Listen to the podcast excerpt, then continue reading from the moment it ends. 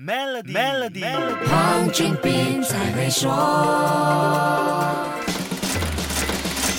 你好，我是黄俊斌。要了解国内物价上涨的情况，那就不能不说一下我国的消费物价指数，简称 CPI 了。大马统计局在十一月底公布的二零二一年十月份消费物价指数同比上升了百分之二点九，推高十一月份通膨率上涨的主要原因是交通类别价格上涨了百分之十一点三，其次是住房、水电、天然气和其他燃料上涨了百分之三点二，再来是家具、家用设备和日常家居维护的价格上涨了百分之二点一。说到这里，正在装修房子的朋友可能就感受特别深刻了，装修用的建筑材料。涨价的情况是很明显的，究竟有多明显呢？来听听马来西亚经济研究院研究员肖赛子博士的解说。根据这个大马建造行联合总会在第三季度做过的一个全马的一个市场调查，可以看到，在第三季度马来西亚的六大项建材装修建材中，有五项的售价都比去年飙升了超过三成之多，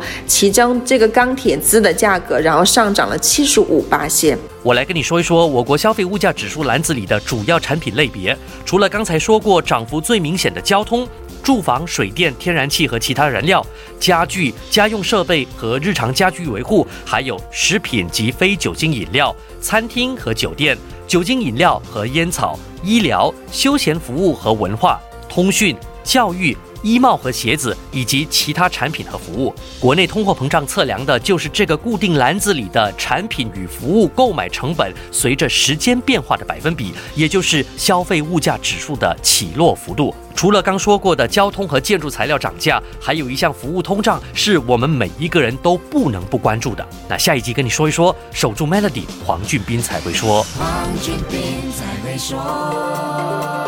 Maybank SME Digital Financing 让您轻松解决生意流动资金问题，只需十分钟就能得到答复。立即上 maybanktoyou.com.my/sme financing 申请。